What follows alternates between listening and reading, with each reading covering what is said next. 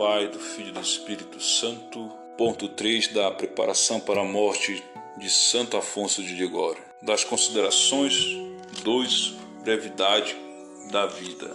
Que grande loucura expor-se ao perigo de uma morte infeliz.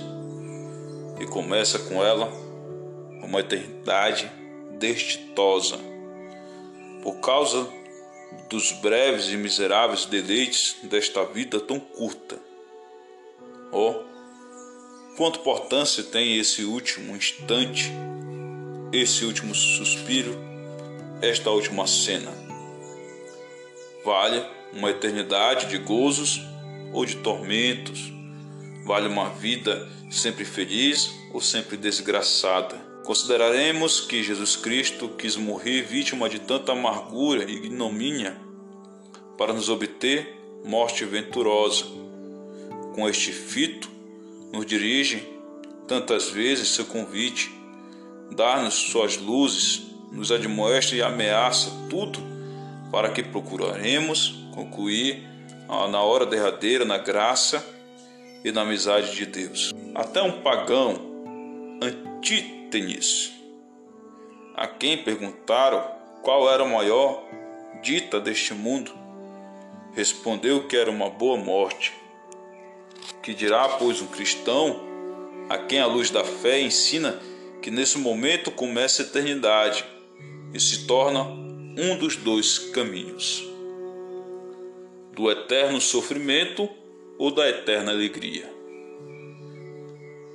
Se numa bolsa mantessem dois bilhetes, um com a palavra inferno, o outro com a palavra glória, e se tivesse que tirar a sorte, um deles para seguir imediatamente ao lugar indicado, que precaução não tomarias para tirar o que desse entrada para o céu?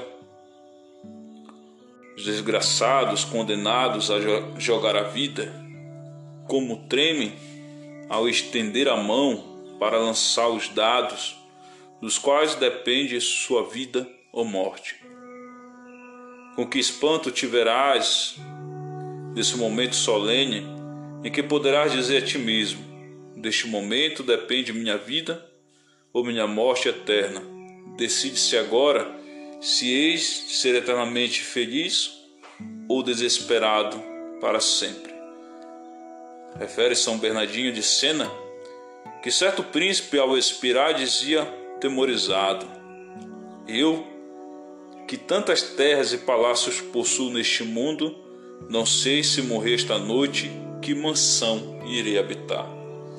Se crês, meu irmão, que há de morrer, que existe eternidade, que se morrer só uma vez e que, dado este passo em falso, o erro é irreparável, para sempre sem esperança de remédio. Por que não te decides, desde o momento em que isto leis, a praticar quanto puderes, para te assegurar uma boa morte? Era tremer que Santo André Avelino dizia: Quem sabe a sorte que me estará reservada na outra vida, salvar-me-ei.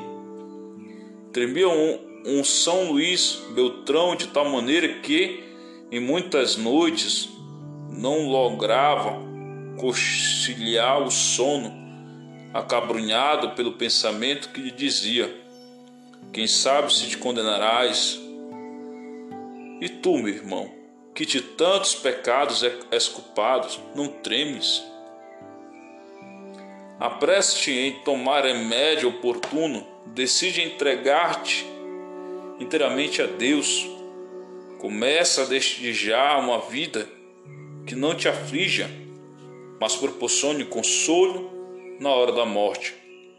Dedica-te à oração, frequente os sacramentos, evita as ocasiões perigosas e, se tanto for preciso, abandona o mundo para segurar tua salvação persuadido de que, quando se trata desta, não há confiança que baste.